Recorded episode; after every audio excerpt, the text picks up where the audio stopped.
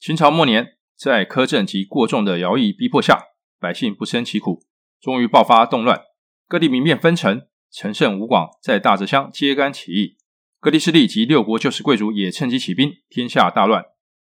当时在沛县泗水担任亭长的刘邦也趁势起兵，并加入到项梁的麾下，加入了这场争天下的大战中。在公元前两百零七年，刘邦率先攻入咸阳，秦三世子婴投降，秦朝灭。原先项羽和刘邦相互约定，先入关者为王。按此约定，本该由刘邦为王，但刘邦势力弱于项羽，最后决定让出汉中，由项羽再次攻入咸阳。项羽在攻入咸阳后，杀了已投降的秦三世子婴，想自称为王。但当时起义军的共主楚后怀王对此事不满，项羽因此暂时压下称王的念头，并称楚后怀王为楚义帝。但后来项羽还是派人暗中将楚义帝杀死，自称为西楚霸王。此举引发各分封诸侯的不满，天下再次大乱。此时天下最强的两支势力，一为项羽带领的楚军，一为刘邦带领的汉军。楚汉战争爆发，此战从公元前两百零七年起始，直到公元前两百零二年结束。刘邦在萧何、张良、陈平和大将韩信的协助下，终于战胜强大的楚军。最终，项羽在乌江自刎，楚汉战争由汉军取得最终胜利，天下归于一统，汉朝也正式开始。欢迎来到 Twilight Say 维明说，这是个学习的频道，我将分享我所学习的、觉得有用的东西给大家，希望可以带给大家的生活更加多彩多姿。战后的中国，此时放眼望去，满目疮痍。从秦朝末年开始，直到楚汉战争结束，多年的战乱。导致土地荒废，人口锐减。刘邦建立了汉朝，迎接他的是个百废待举的国家。此时的汉朝真的是要什么没什么，连拉天子的马车都找不到四匹相同颜色的马，而大臣们出行也都是只能搭牛车。国家急需要恢复，然而外围的其他草原部族也正虎视眈眈的盯着中原这块大肥肉。在如此内忧外患下，刘邦决定采取能够与民休息的无为而治的黄老之术来治理国家。刘邦采取一连串减低百姓负担的政策，并组织军队复原为民，同时下诏让因为饥荒而自卖为奴的百姓恢复庶人的身份。这些举措让百姓得以喘气，并回乡开垦农地，百姓生活慢慢回到正轨。对外，面对强势的匈奴，刘邦采取和亲政策，尽可能维持边境的和平。汉朝在刘邦的政策下逐渐恢复国力。高帝刘邦死后，由其子惠帝继位，但惠帝性格软弱。国家政事实际上是由他的母亲吕太后操持着。对中央高层，吕太后采取高压手段控制，并以残忍的方式进行斗争；但对国家百姓及地方官员，吕太后延续刘邦的政策，继续以黄老之术治国，国家持续生养休息中。惠帝在位七年过世，吕太后接连立了两位傀儡皇帝，并且在朝廷中让吕氏一系执掌大权，刘氏逐渐削弱。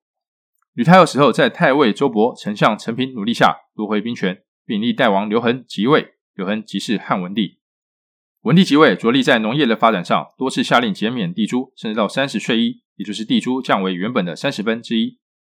再加上减轻徭役、停止税贡、开放土地开发，也救助孤寡弱势，这些措施大大降低农民的负担，百姓生活更上一层楼。文帝之后由景帝继位，继续文帝的政策。景帝还针对严刑峻法进行大幅度修改，冤案大幅减少，百姓生活更加安稳。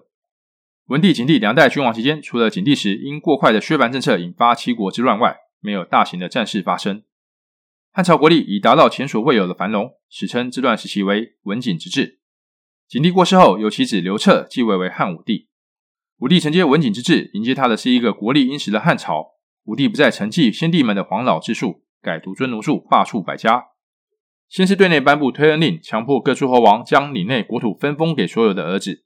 此举使各诸侯王拥有的领土越来越小，最后以构不成对中央皇室的威胁，顺利解决自汉初以来诸侯乱政的问题。再来向外发动对匈奴的远征，经过十一次的征讨，终于将匈奴赶到漠北之地，并打通丝绸之路，开始了对外贸易。汉武帝在位期间，汉朝达到了全盛时期。汉武帝虽然给汉朝带来了莫大的功成名就，但他好大喜功的性格及迷信巫蛊，也带给了汉朝极大的伤害。连年的征战导致国家财政吃紧，面对这个状况，武帝采取更加高压的财税政策，导致民不聊生，各地开始爆发民变。而迷信巫蛊导致武帝晚年的巫蛊之祸牵连数万人，大量人才因此或死去，国家失去推动继续成长的动力。经历了这一切后，国家实力大幅度滑落，武帝感到后悔莫及，下达了轮台诏，公开向臣民反省自己的过错，并调整国策。重回到黄老之处，让国家再次休养生息。武帝过世后，由八岁的昭帝继位，并由霍光辅政，继续武帝晚年的政策，让国家休息，恢复国力。但昭帝二十一岁时就英年早逝，由出身平民的刘询继位为汉宣帝。宣帝出生才几个月，父母及家人因被巫蛊之祸牵连，全部被杀。但因为廷尉坚丙吉的保护下，得以存活。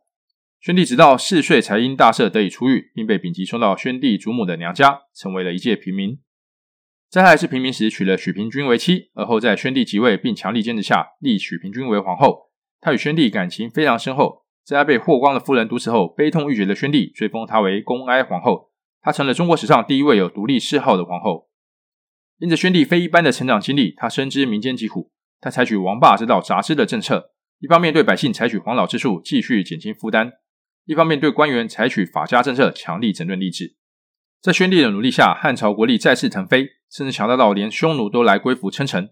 西域三十六国正式纳入汉朝的疆域，结束了汉匈之间百年的征战。宣帝做到了连武帝耗费大量武力也没有完成的目标。昭宣两代皇帝的努力下，汉朝再次恢复国力，史称昭宣之治。宣帝死后，由其子刘氏继位为汉元帝。汉元帝崇尚儒术，甚至在宣帝在位时，也曾反对父亲采用法家的严厉方式治理吏治，应改采儒术。此举引起宣帝不喜。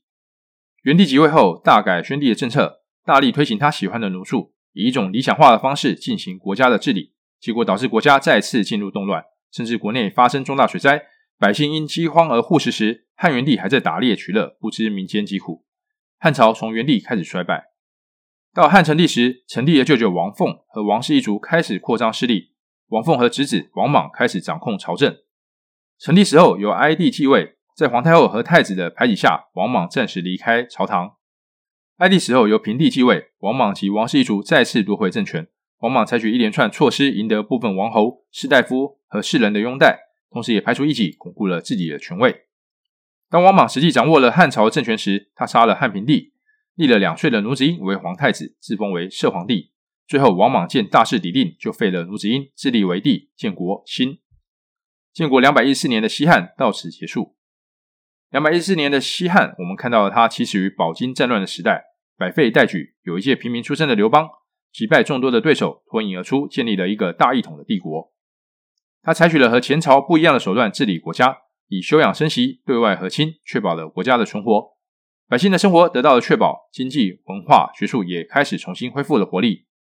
但当武帝改采不同国策，并对外发动战争后，虽取得重大的成就，但也给国家带来了重大的伤害，差点使汉朝撑不下去。幸得最后悬崖勒马，重回休养生息的国策，才让国家存活。我们看到，当西汉的皇帝将焦点放在百姓生活上时，国力就强盛，甚至在宣帝在位期间，结束了汉匈百年之战。而将焦点放在自己身上时，国家就步入了危机。